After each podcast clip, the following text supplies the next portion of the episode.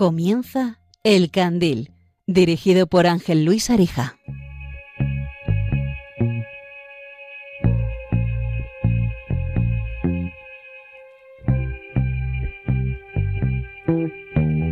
Quiero que veas el atardecer cuando el sol empieza a caer y tras él las farolas se encienden, el cielo se prende y se tiñe de tonos pastel. Que tengas el mundo a tus pies y también de monte. Buenas noches, amigos de Radio María. Soy Ángel Luis Arija y os voy a presentar El Candil. El Candil de Radio María es un programa que se emite mensualmente y en este caso pues cae a primeros del mes de febrero.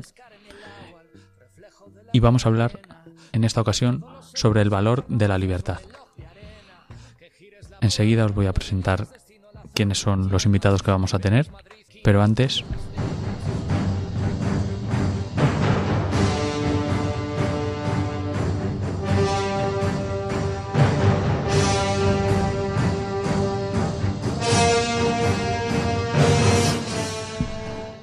Pero antes quiero presentarles a Paloma Niño, que está esta noche una vez más con nosotros. Buenas noches, Paloma. Buenas noches, Ángel Luis. Buenas noches a todos los oyentes. Bueno, eh, hoy no tenemos, no habrá llamadas en directo, pero mmm, podrán escribirnos igualmente al, al, email de este programa, elcandil@radiomaria.es. Como digo, no tenemos las llamadas en directo como suele ser habitual, pero sí que he convencido a Paloma Niño para que esté con nosotros. y en esta ocasión vamos a tener el testimonio de Bosco Gutiérrez Cortina.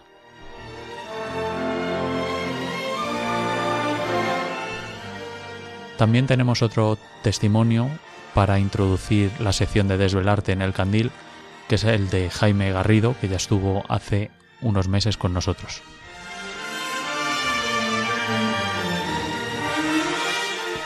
Y por último tenemos una sorpresa que seguro que todos ustedes conocen, que es el padre José María Carot, para hablarnos también sobre la libertad en los presos.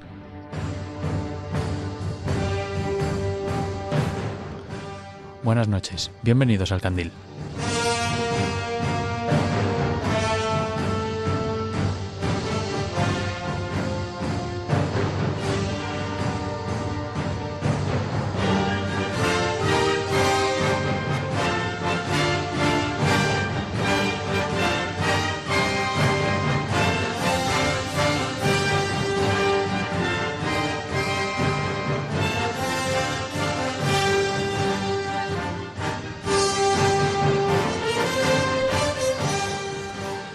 Bueno, pues como, como, les decía, vamos a hablar del testimonio de Bosco Gutiérrez Cortina.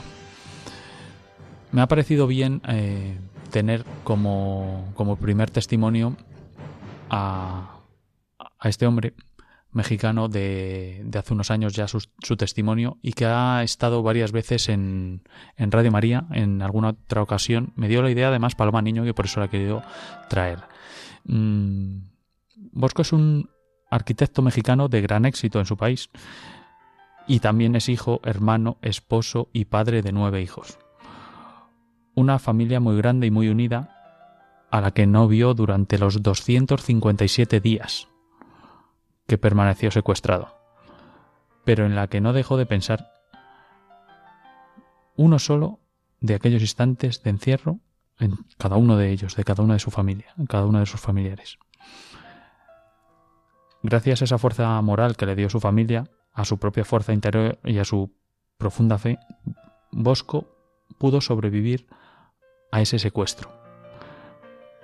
Aprendió a lo largo de aquellos eternos 257 días lo que de verdad importa, en esta vida y en la otra, una historia de supervivencia, de la que Bosco sacó una lección positiva. Paloma, ¿nos puedes contar algo más de, de Bosco Gutiérrez. Sí, pues si te parece empezamos a contar su historia, lo que le pasó pues en ese momento de secuestro, que fue en 1990. Entonces él tenía 33 años y bueno, en México todavía no había comenzado la epidemia de secuestros que invadió el país unos años después.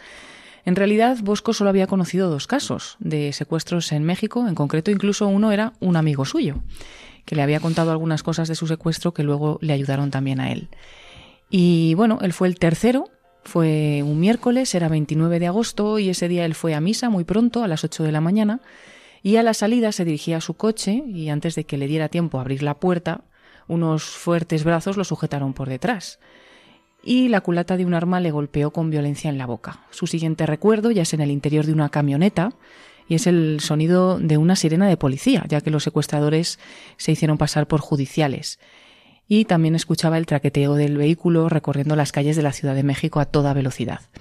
Bueno, cuenta que él no veía nada, le cegaron los ojos con unas gafas de esquiar pintadas de negro y también le cortaron la ropa con un cuchillo, lo dejaron desnudo, tirado en el suelo de la camioneta, y su mente se debatía en un torbellino de miedo y de incertidumbre, en completo shock. No era capaz de llorar ni siquiera de rezar. Y en realidad solo pensaba que le iban a matar. En ese momento, desnudo y esposado, pues pasa al maletero de otro coche y tras varias, varias horas de, de camino le tumban en, en una cama. Tratan de quitarle el anillo, pero se resiste. Piensa que es lo único suyo que le dejan, la ropa, las medallas, el reloj, todo se lo han quitado. También las gafas tintadas que decía Paloma. Sus secuestradores le fuerzan a abrir los ojos, y todos van vestidos de blanco y ocultan sus rostros con capuchas. También ve el agujero en el que permanecerá encerrado no sabe cuánto tiempo. Un metro por tres y uno noventa de alto tres paredes recubiertas por un friso de plástico blanco y la cuarta pared es una puerta de madera. El suelo de linóleo. Hay una bombilla en el techo que los secuestradores encienden y apagan a su antojo. Una cámara que vigilará y grabará cada minuto de su tortura y una música insistente, machacona, a todo volumen, que suena una hora tras otra sin descanso. Vamos a escuchar si te parece, Paloma, un, un corte del testimonio de Bosco. Sí, él dice que tendía a ser positivo y que pensaba que eso iba a durar muy poquito tiempo y bueno, pues se quedaba bastante tranquilo, pero uno de esos días del comienzo del secuestro le dan pues lo que es para él un, un fuerte golpe. Ante estas amenazas, obviamente yo ilusionado en que esto se va a solucionar muy rápido, empiezan a suceder los primeros días.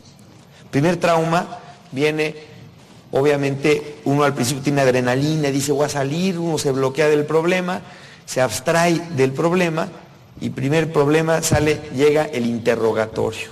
El interrogatorio son dos hojas por escritas como examen profesional de colegio, con espacio entre pregunta y pregunta, para que yo contestara con una pluma Vic y me dieron unas hojas extras blancas. Y decía, este interrogatorio tiene que contestar, Ninguna de estas preguntas es secreto de Estado y nosotros lo podemos investigar. Simplemente usted nos está ahorrando tiempo para que usted salga más rápido. Si alguna de estas nos las contesta con mentiras, lo matamos y vamos por otro de su familia.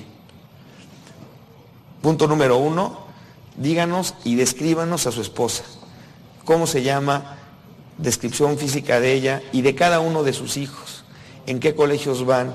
¿En quién son sus maestros? en qué coche circulan, en qué súper va su esposa, dónde se corta el pelo, quiénes son sus amigas, diez nombres de amigas. O sea, una serie de preguntas tan agresivas y que atentaban tanto con la intimidad de mi familia que yo dije, esto no lo contesto.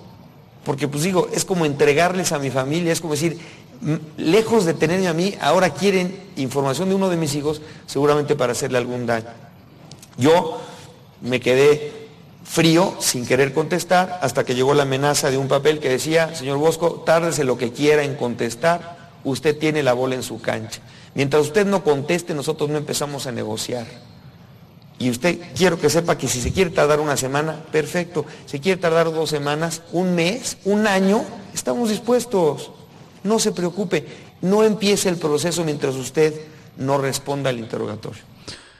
Finalmente acaba dándole los datos de su familia y se siente muy mal. Mm, acaba con tres días de, de tortura psicológica hacia él mismo, tres días de, de berrinche, como dice él, y, con bueno con la moral por los suelos hasta que eh, llega el siguiente testimonio que va seguido de, este capítulo de, del secuestro.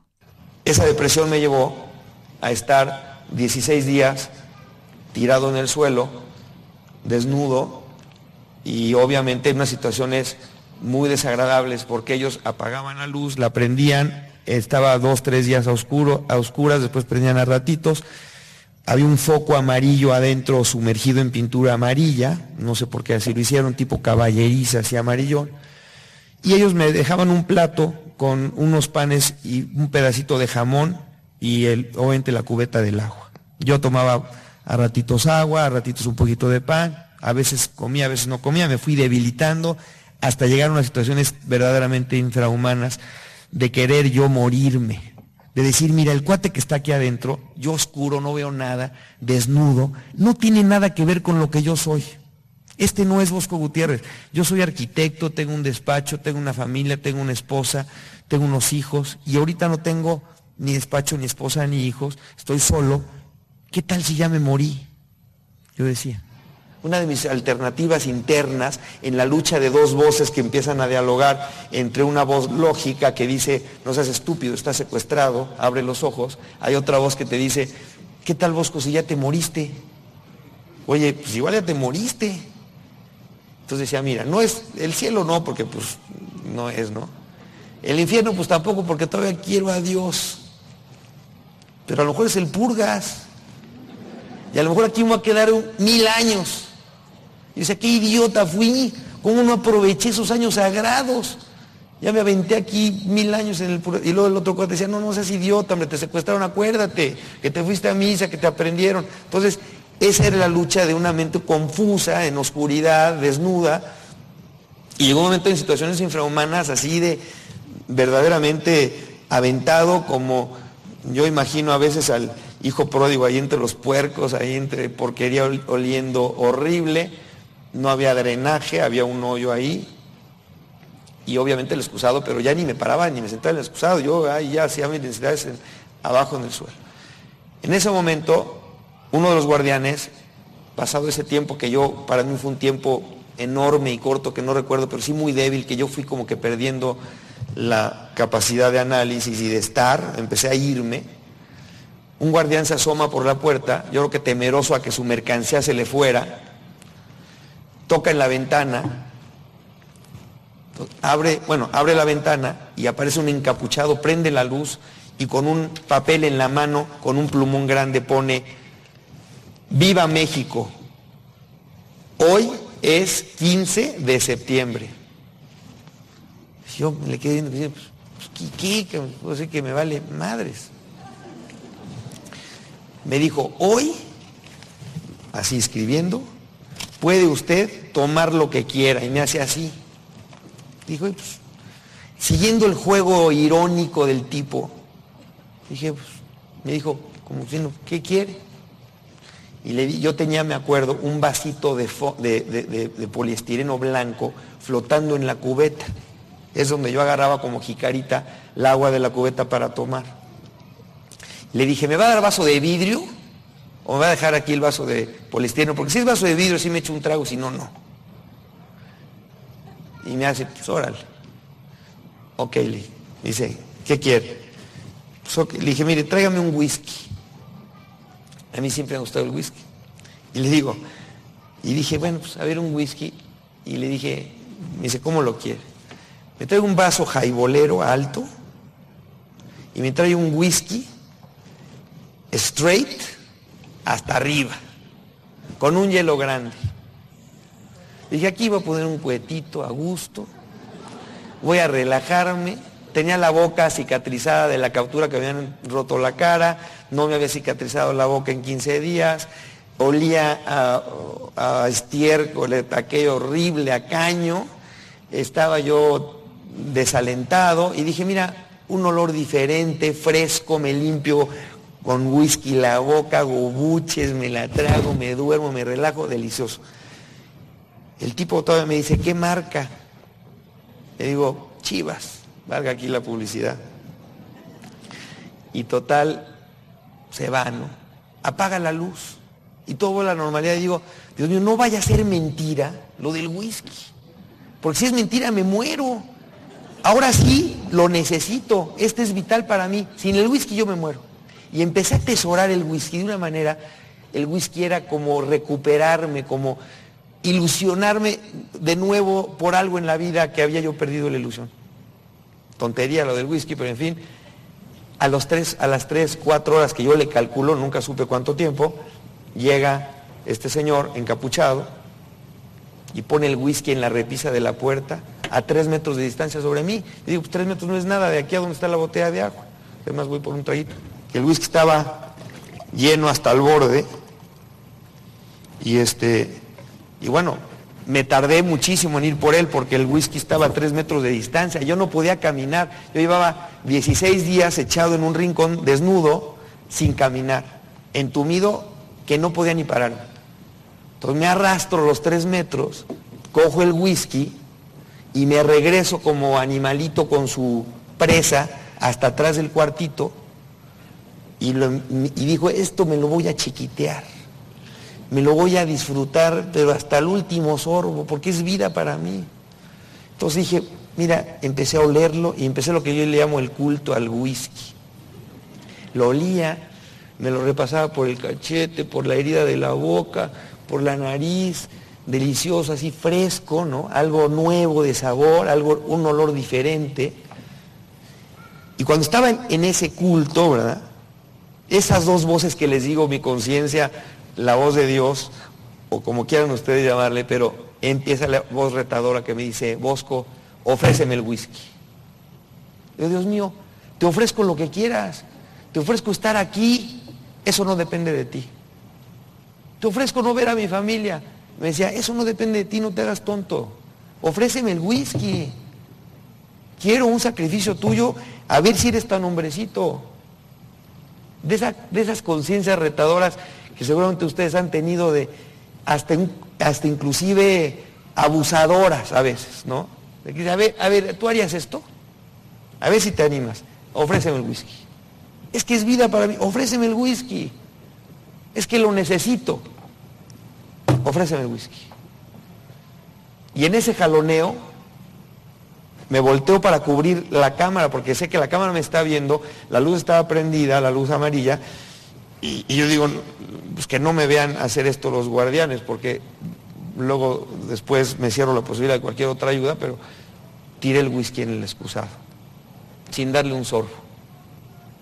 En ese momento, después de esa acción, dejo caer el vaso en el suelo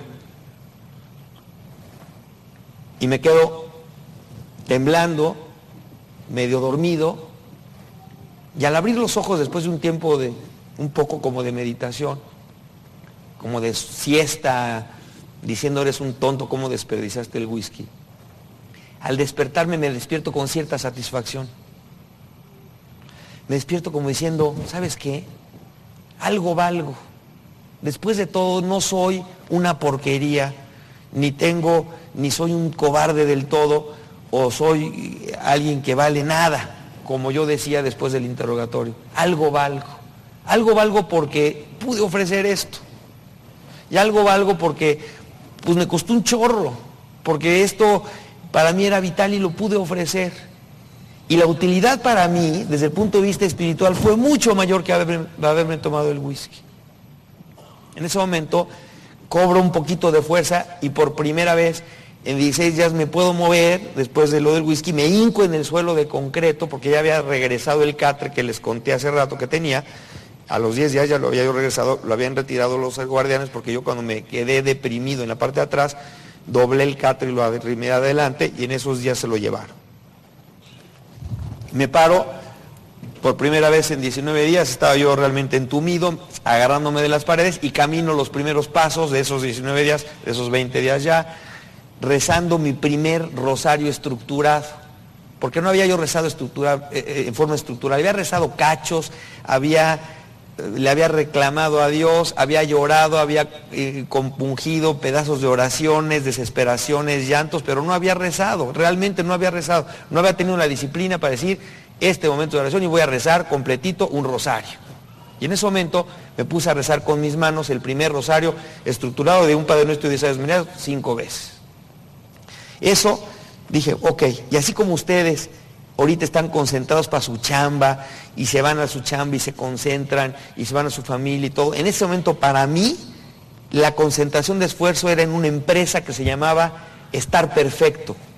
Esa era mi chamba. Entendí mi chamba como diciendo, yo ahorita lo que tengo que hacer es estar perfecto. Tengo que estructurar mi día para estar perfecto. Ese es mi trabajo, esa es mi responsabilidad, eso es lo que Dios quiere que ahorita yo haga.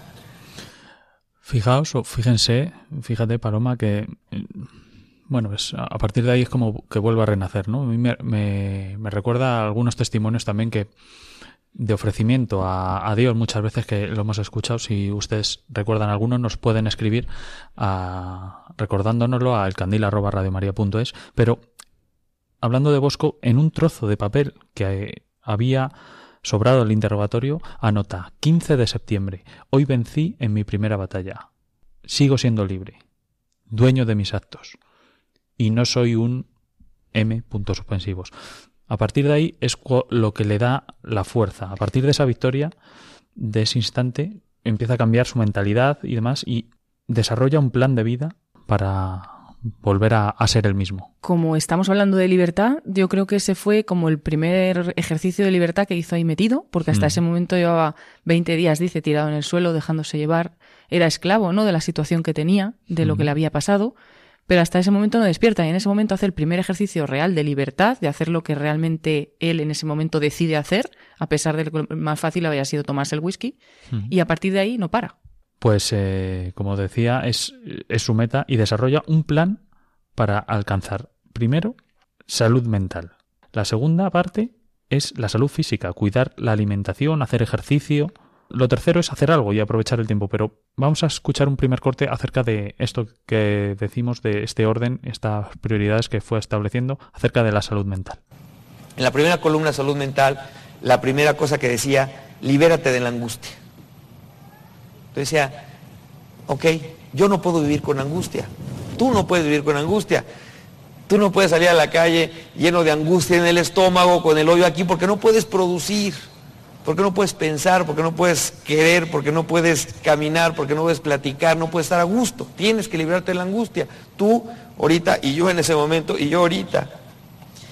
Y yo decía, bueno, pues ¿qué es la angustia? Defíneme lo que es la angustia, me preguntaba a mí mismo, para poderla combatir, porque tengo que saber definir a mi enemigo, qué es la angustia.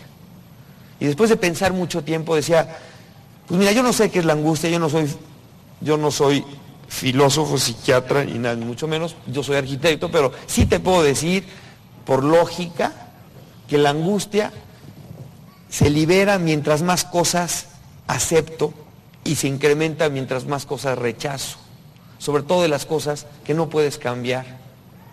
¿Qué rechazas? Bueno, pues esta situación, estoy secuestrado, pues repítete, estoy secuestrado, repítelo cien veces si es necesario. A ver, te están crucificando, están cortando las venas o estás encerradito ahí, no pasa nada, hombre, tranquilo, bájale a tu rollo.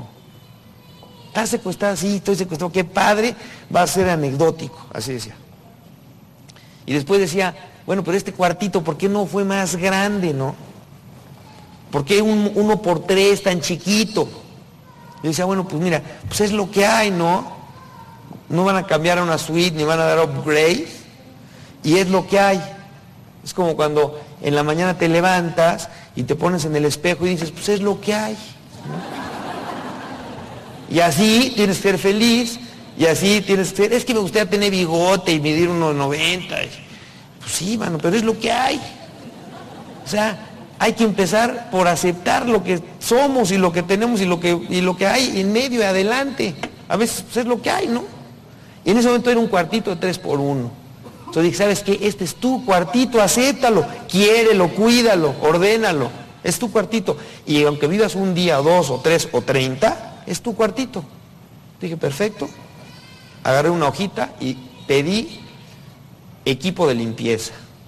Y dije, señores, les mandé una notita a los guardianes, necesito un desinfectante, una jerga y un cepillo, porque esto lo voy a hacer mi cuartito.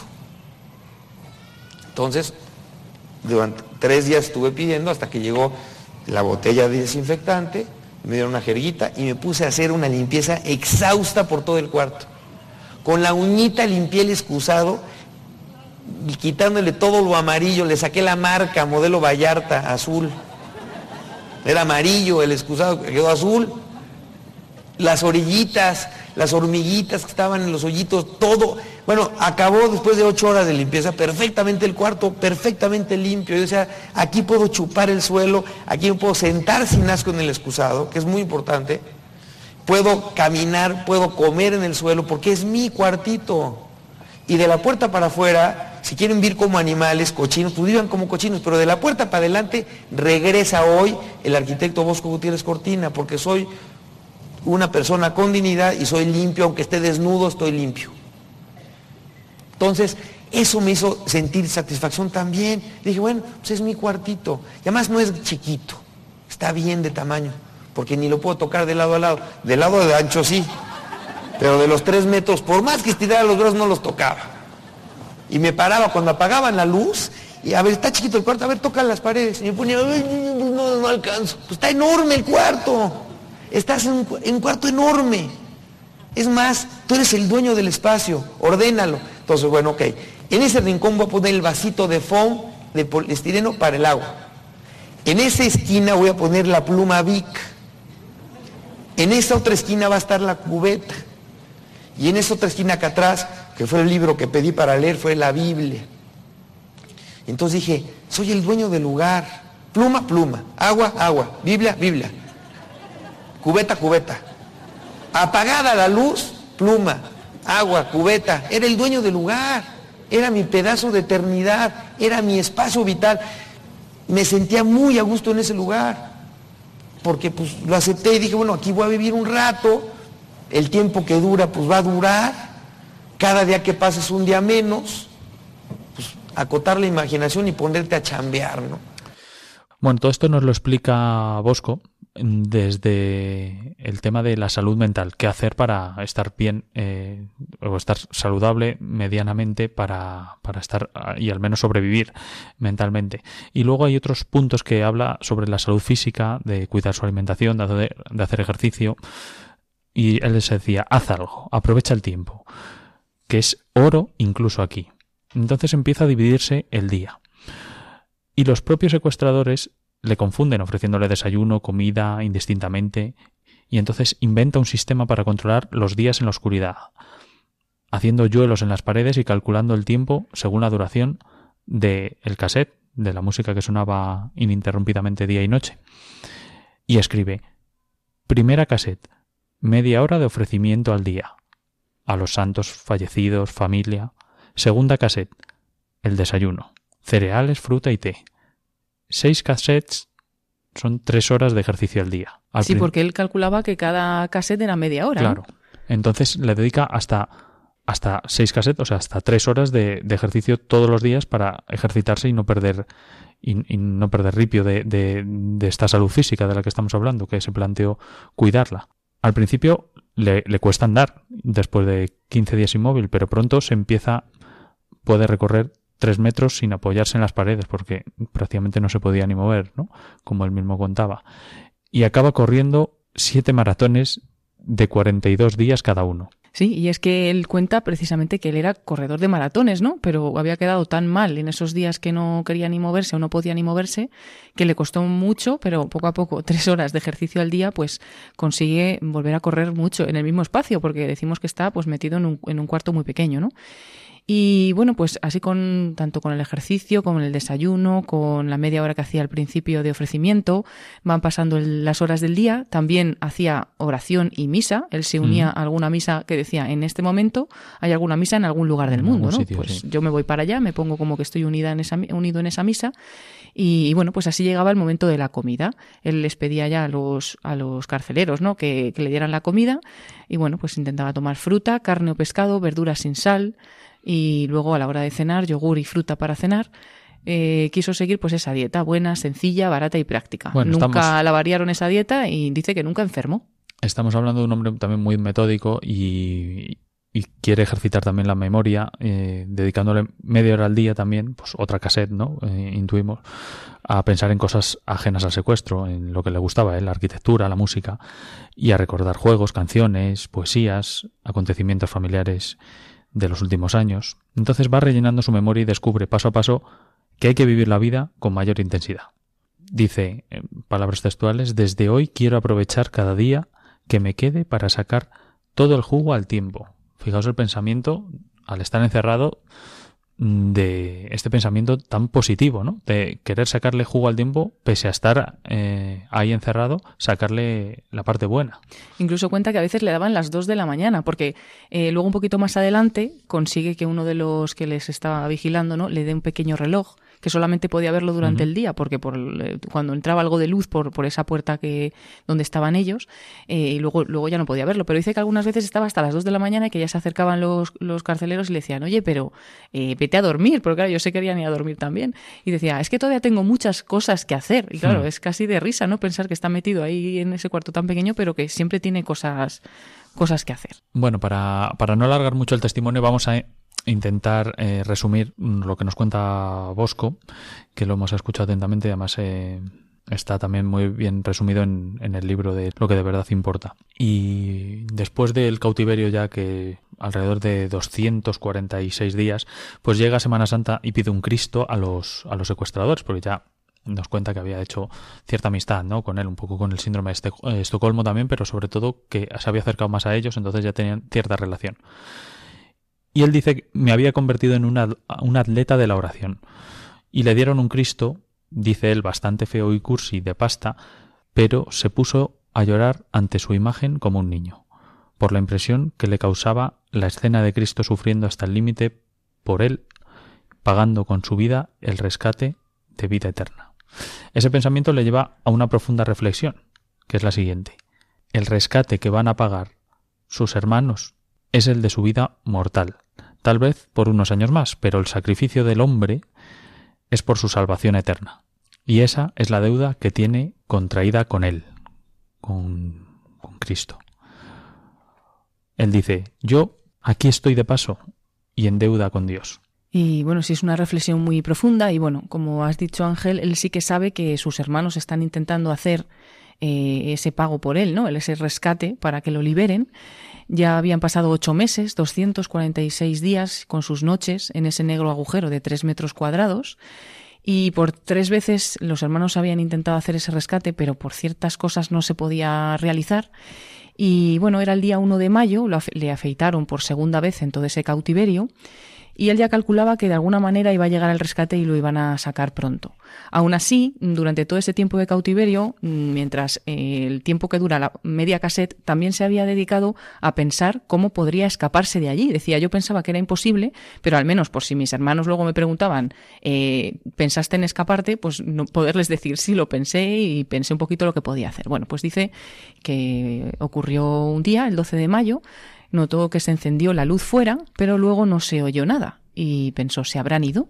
Bueno, se acercó a la puerta, estuvo observando despacio, estuvo escuchando, se dio cuenta de que uno de los eh, que le vigilaban se estaba duchando, otro había salido a comprar algo, los demás no sabía dónde estaban, pero no los oía. Y bueno, pues digamos que intentó abrir la puerta por dentro, había conseguido suavizar un poco la cerradura porque les pidió unas gotas de los oídos, pensando mm. ya en, en pues, suavizar esa, esa, cerradura, y consiguió abrir la puerta por dentro. También cuenta que el hermano de su mujer eh, era cerrajero, entonces él eh, le había estado alguna vez preguntando cómo se abren las puertas por dentro, tal. Bueno, total, consiguió abrir la puerta se intentó escapar, pero le dio miedo, volvió, dice, bueno, ya sé más o menos, he visto las habitaciones de los, de los carceleros, bueno, pues ya me vuelvo a meter en mi habitación, ya tengo algo de información.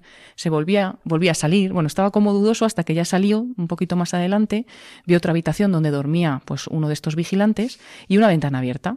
Así que bueno, por no detenernos mucho, la escapada pues es mucho más emocionante, mm. pero digamos que salió por esta ventana, salió a la calle, se encontraba ya en la calle, era, se dio cuenta que estaba encarcelado en una planta baja y bueno, pues fue corriendo a una casa, intentó entrar, pero había una niña en el portal que se asustó, entonces el padre le echó a patadas de esa casa y finalmente ya se metió en un taxi. Le dijo que le llevaran a México. En, en un primer momento no querían, pero empeñó su medalla porque no tenía otro dinero que darle y así le llevaron hasta casa de sus padres, que justo en ese momento llegaba su mujer, Gaby, y sus hijos, que iban a desayunar allí, a casa de, de, los padres de Bosco, y en ese momento pues se encontró de nuevo con toda, con toda su familia, que no se lo creían. Dice que las, los gritos de alegría se escuchaban en toda la manzana, lágrimas, abrazos, risas, y después de casi nueve meses secuestrado, Bosco pues había vuelto a nacer. Esa noche, después de ver a mis hijos, abrazarlos, besarlos, se durmieron mis hijos y yo no me quería dormir porque dije, me duermo y despierto en el hoyito ese. A lo mejor estoy soñando una, una escena más de mis escenas de escape. Y ese día, a las 4 de la mañana, el 13 de mayo en la madrugada, escribí esto, que con eso termino. Y dice, todo comenzó hace nueve meses. Hoy todo parece ya como un sueño, un suspiro profundo lleno de riqueza en experiencia. Un cambio de visión en el modo de apreciar mi vida un propósito firme que me impulsa a ser mejor. Estoy más convencido que nunca que en esta vida no existen las coincidencias, todo es providencia y nada de lo que nos sucede física o espiritualmente carece de importancia. Nuestra vida es la suma de estos acontecimientos que con una razón siempre justificada y con una visión plena y perfecta Dios nuestro Señor permite dentro de su santa voluntad, buscando siempre como un Padre bueno, el Padre bueno por excelencia, el bien de sus hijos. Creo que todos buscamos lo mismo. No sabemos muy bien qué es ni dónde está. Oímos hablar de la hermana más hermosa que se busca y no se puede encontrar. La conocen los que la perdieron los que la vieron de cerca irse muy lejos. Y los que la volvieron a encontrar la conocen los presos. La libertad.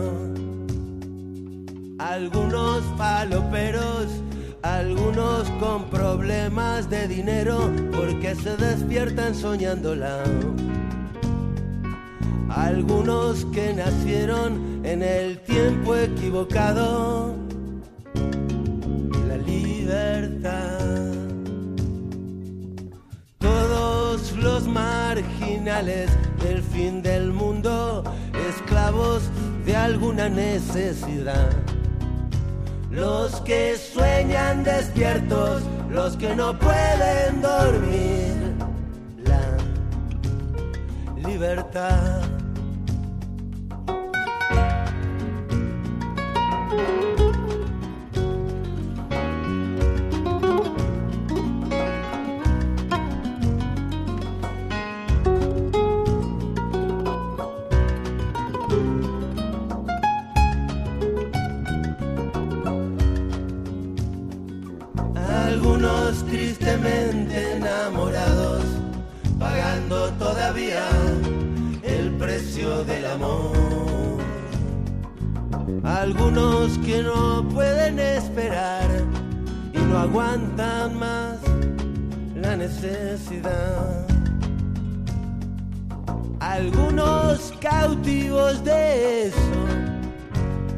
Que no saben dónde mirar.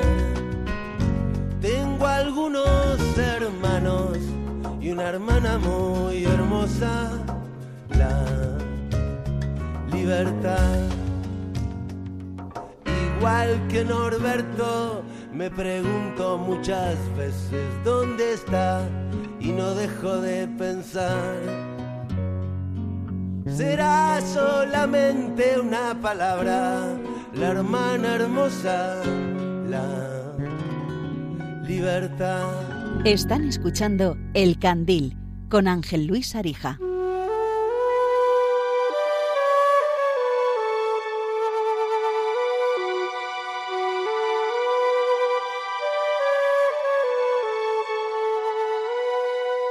Desvelarte con el candil.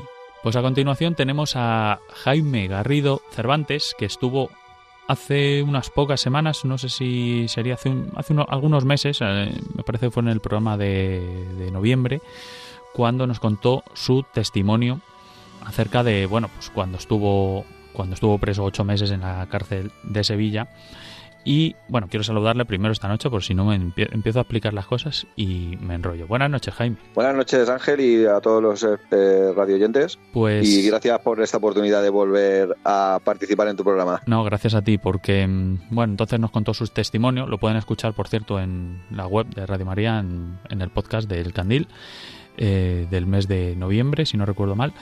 Y, mm, y, en, en ese momento nos contaba Jaime que bueno pues estaba cumpliendo una cumplió una condena con 18 años hace ya 18 años de falsificación de moneda. Mm, y, bueno quería como ahora está viviendo en Escocia y estamos hablando de la libertad mm, digo ¿por qué no nos cuentas un poco eso y además es, es, un buen cinéfilo porque yo sé que Jaime le, le gusta esto de escribir guiones eh, y ver y ver películas. Y y digo, ¿por qué no nos cuentas algo sobre, sobre Braveheart? Eh, la película como, como el canon de la libertad, ¿no? que siempre lo estamos escuchando por, por activa y por pasiva, y siempre se habla de ella, de la libertad, de William Wallace, que es su protagonista. Mm, y digo, ¿por qué no nos cuentas algo de eso, de ya que vives en Escocia, que viene, viene a cuento? Y, y hablamos un poco de tu testimonio. Porque Braveheart, o sea, William Wallace, perdón, al final eh, está un poco distorsionada la realidad, ¿no, Jaime? Porque no era, no era realmente un campesino él. No, era de familia noble. Eh, la película, como, como, valor de la libertad, es una película maravillosa. O sea, es una película que, que tiene eh, el Oscar merecido, pero está muy edulcorada, como todo lo que hace Hollywood. Cambian todo pues, para eso, para que sea más, más una película, ¿sabes? Que, que un, que un documento histórico. Ya. realmente me comentaba antes of the record, Jaime, que que no era el propio Braveheart, no es William Wallace, que es el protagonista, sino otro personaje histórico que aparece pero casi le tratan más como un villano o como, como un antagonista de, de, William Wallace, ¿no? ¿Quién se trata? Se trata de Robert de Bruce, que fue realmente el Braveheart de, de, Escocia, al que la gente le cataloga como el Braveheart, el corazón valiente. Y mm, él fue el que liberó realmente a Escocia. Sí que es verdad que el movimiento lo empezó William Wallace, pero realmente en la película se le, se le, se le pinta como si fuera un, como que le traiciona una vez, eh, como que luego también es un poco cobarde, como que está a las órdenes de su padre y en realidad era una persona muy valiente que fue la que consiguió unir a los clanes, cosa que no había conseguido nadie anteriormente, porque cuando se le nombra a William Wallace, que esto sí que es histórico, que se le nombra guardián de Escocia, mm. muchos de los nobles estaban en contra de eso, ¿sabes? Porque ellos, claro, ellos tenían legítimo derecho a ese, a ese privilegio mm. y no se les concedió a ellos y se le concedió a una persona que no era de la nobleza y estaban todos, pues había mucha eh, mucha separación interna en, la propia Escocia. O sea, no podían luchar contra Inglaterra si ellos no solucionaban primero sus problemas internos. Y esto fue lo que consiguió Robert de Bruce, que fue el que consiguió que, todos los clanes se unieran y que lucharan contra los ingleses y que consiguieran la primera independencia. Por eso luego se le nombró, no sé si era Robert, Robert I o Bruce I, que fue como realmente el primer rey de Escocia. Claro claro, claro. Bueno, sí, en la película pone como le traición al principio, le, vemos así, entonces, bueno, se queda un poco distorsionada la imagen de la realidad. Quería preguntarte, eh, a, raíz de tu testimonio cuando estuviste en prisión los ocho, ocho meses aquellos en Sevilla, a raíz de, pues bueno, un delito de falsificación de moneda. Y a mí me choca una cosa, ya que hablamos un poco de, del cine, de las películas, de las series, mm, no tiene nada que ver con, con Braveheart, pero sí que hace poco mm, vi el final de, de, La Casa de Papel y me chirriaban muchas cosas, ¿no? Y entre ellas, pues como que cuando roban el Banco de España, em, muy resumido, ¿no? Pero roban el Banco de España y cuando lo consiguen por fin, otorgan al dinero la, el valor de la libertad. Es decir, cuando lo consiguen, están liberados porque han conseguido mucho dinero y por fin son felices. Y se supone que son libres pero tienen que huir, tienen que cambiar de identidad, de nombre, de país, mm, olvidarse de sus amigos, de su familia, y ellos llaman a eso libertad. No sé si a ti te daba libertad ganar dinero fácil, como cuando lo hacías cuando eh, mm, pagaste pues, por ese delito ¿no? de, la falsificación de la de moneda. Eso te aportaba a ti felicidad, ese, ese dinero que conseguiste de manera poco legal nunca me aportó felicidad, todo lo contrario, lo único que me trajo fueron problemas, estrés. Eh, me aporta felicidad cuando tengo un día libre, por ejemplo, y he trabajado durante toda la semana y, has trabajado duro, ¿sabes? Y sabes que lo estás haciendo bien. y madrugas y esas cosas, pero cuando consigues el dinero de manera fácil, por llamarlo de alguna manera, que fácil no tiene nada porque luego tiene un precio muy alto que pagar, ese dinero no da felicidad. Y creo que la mayoría de la gente que hacen cosas así no se sienten bien en realidad. Pueden ir fardando de, de lujos, de coches y esas cosas, pero en el fondo saben que no que eso no es, eso no es felicidad. ¿Puede ser preso del dinero? Exactamente, hay mucha gente que expresa el dinero, hay gente que vive toda una vida, pero ya no solo ya no solo haciéndolo de manera ilegal, sino también esta gente que está esclavizada todo el día, que nada más que piensan en dinero, ¿sabes? Y que creen que todo el dinero da toda la felicidad, eso no es no es libertad. Es una adicción, es una adicción, es una adicción también, es adicción al dinero, adicción a un trabajo excesivo, hay que tener un equilibrio, un balance en la vida de, de todo. Jaime, no tenemos tiempo porque ya se nos ha comido mucho programa el testimonio de Bosco Gutiérrez, pero te quiero agradecer que hayas estado aquí con nosotros para contarnos un poquito más mm, sobre, bueno, esto en esta sección de desvelarte en, el cine, un poco más de también tu testimonio y tu experiencia y espero seguir escuchándote en otra ocasión que, tengas a bien participar. Gracias a ti, a, a, vuestro programa y a todos los oyentes y el placer es mío, eh, siempre el placer es mío. Pues Jaime Garrido, desde Escocia, ha estado esta noche en el Candil. Muchas gracias, Jaime. Muchas gracias a vosotros. Tiene casi 20 años y ya está cansado de soñar. Pero tras la frontera está su hogar, su mundo y su ciudad. Piensa que la alambrada solo es un trozo de metal algo que nunca puede detener sus ansias de volar.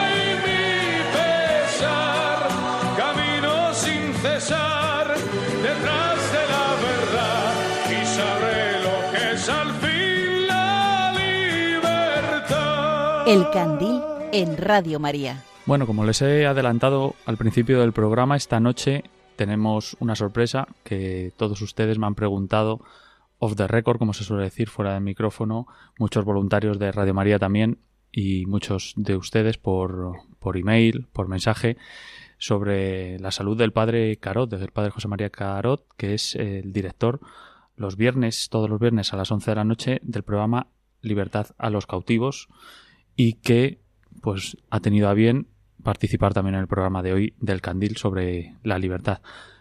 Padre José María Carot, muy buenas noches. Hola, buenas noches Ángel. Pues encantado de, tenerle aquí hablando de, la libertad.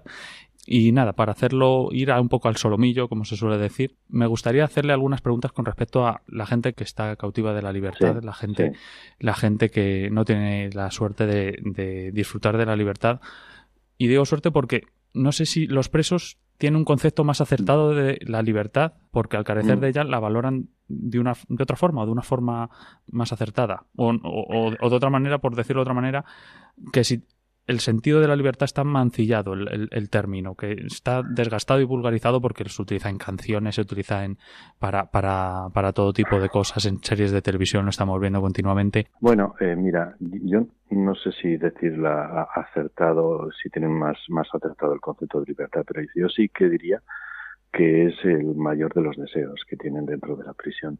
Hmm. Eh, está claro que la libertad física la tienen coartada la tienen, eh, bueno, subyugada, están limitados, su, su ámbito de vida está muy limitado a un espacio muy concreto. Y por tanto, cuando hablas de la libertad, es eh, lo más deseado por ellos. Pero eso no significa que, que sea más auténtica, solamente sí que es más deseado. Para ellos la libertad es la meta final, aunque luego eh, tanto en las dinámicas que hacemos o las actividades o incluso en las homilías, pues había que perfilar muchas cosas. Y luego mm, sí que diría lo que has dicho tú, que es, eh, es un concepto muy mancillado, muy desgastado, porque mm, en general yo diría que hasta vulgarizado. Yo me atrevería a decir que, aunque esto es pegar muy, muy, muy fuerte, que está muy mal enseñado, porque esto es ya desde, desde pequeños, ¿no? Entonces, actuar con libertades significa, eh, por encima de todo, respetar a la persona que tengo delante. Eso de yo soy libre y hago lo que me da la gana, eso es, es una aberración eh, total. y ahí estamos. Eh, bueno, quiero recordar que el padre Carot es capellán de, de cárcel de jóvenes de Barcelona, ¿verdad? Y bueno, pues está muy en contacto con ellos en, el día a día. Entonces, me gustaría saber, desde el otro punto de vista, por hacerlo un poco ecuánime, de qué somos presos los demás, los que, los que disfrutamos de la libertad. ¿Y, en qué son más libres eh, los presos? ¿Qué, podemos aprender nosotros de ellos? Bueno, mira, precisamente en Libertad a los cautivos hay muchas llamadas y, de, oyentes que hablan de sus carencias de, libertad, o sea, de, sus prisiones particulares. me, estoy refiriendo, por ejemplo, a enfermedades eh, o, ya a nivel más moral, pues hay unas cadenas que se llaman, que son las del poseer más que el otro, las de dominar al otro, las de la manía de destrozar o calumniar y criticar a los otros, ya por no decir eh, las grandes cadenas de el que está bajo la presión de, bueno, bajo la adicción de la bebida o del tabaco o de la droga. Entonces, eh, la libertad de, no, no solamente es la cuestión física, sino también es la cuestión moral. Y en la cuestión moral, pues nosotros, los que, que esto también está dentro de la cárcel, pero los que vivimos fuera, pues tenemos muchas cosas que, que, revisar, creo yo.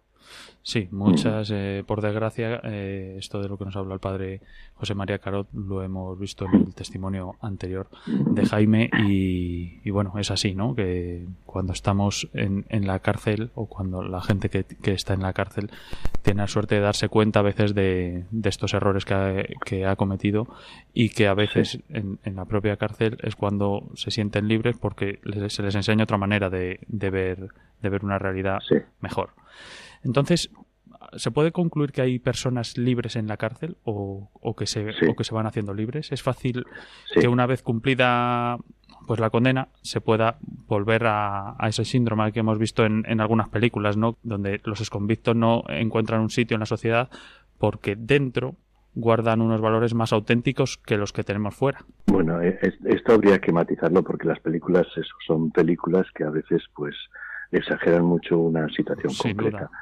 Eh, respecto a si hay gente libre en la cárcel, sí la hay, sí la hay, porque mm. son aquellos que eh, toman conciencia de su situación de presos y entonces buscan, vamos a decirlo así, positivizar eh, ese tiempo de, prisión. Mm. Y entonces, pues mm, sí, son libres e incluso salen más rehabilitados de lo que podíamos esperar. Hay una frase que que dice que yo soy libre o me rehabilito a pesar de la cárcel.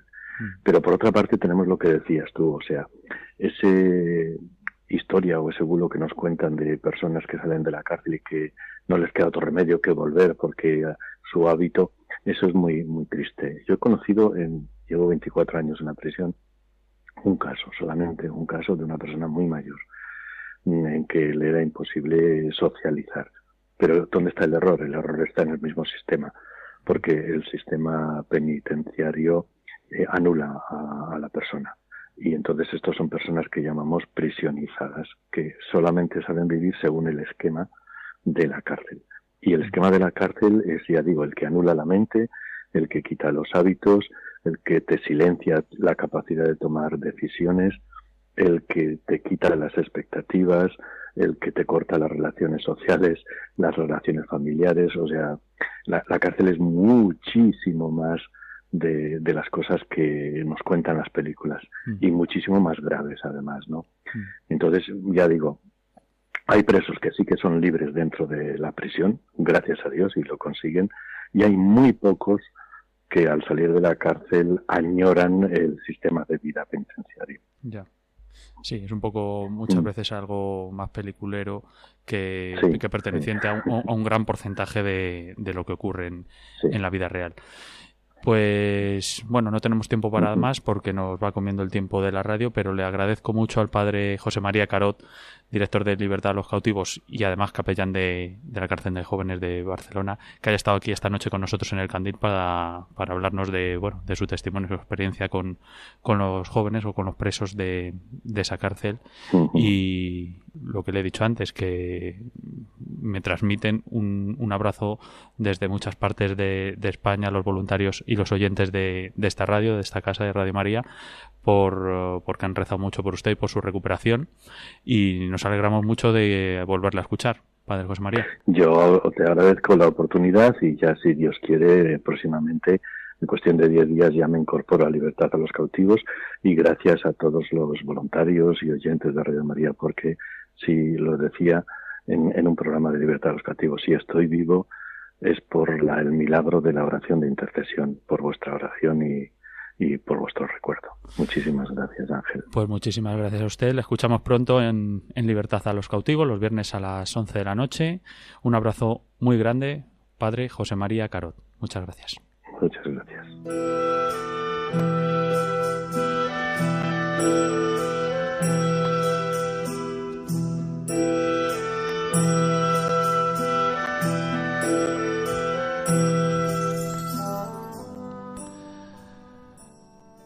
Dice el padre Alfonso López Quintas en el libro de los grandes valores que la libertad fundamental necesita para desplegarse plenamente un campo libre de juego, un espacio ilimitado en el que trazar diversos proyectos, como viajar, entablar relaciones, establecer la residencia.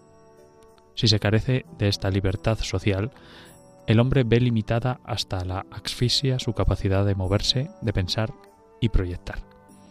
De ahí la angustia del encarcelado, que carece de posibilidades para realizar las actividades que le atraen.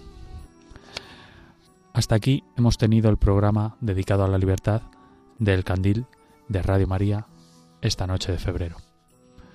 Les invito a que nos escriban al email elcandil@radiomaria.es para contarnos también su testimonio, sus experiencias o su visión acerca del valor de la libertad.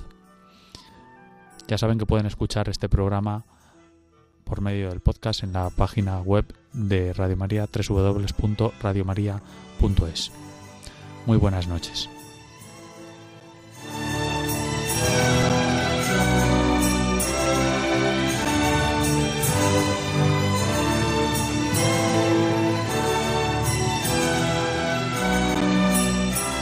Lo que nos volvamos a ver, déjame ver cómo me ven tus ojos.